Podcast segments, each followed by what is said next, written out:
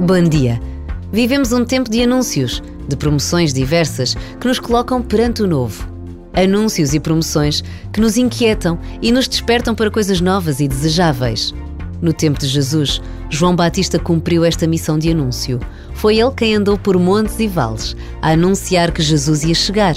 Foi ele quem batizou o próprio Jesus no Rio Jordão. Basta esta breve pausa para sabermos que a Igreja celebra hoje o batismo do Senhor, uma festa única para todos os cristãos, e para rezarmos por todos os cristãos que sofrem por causa da sua fé.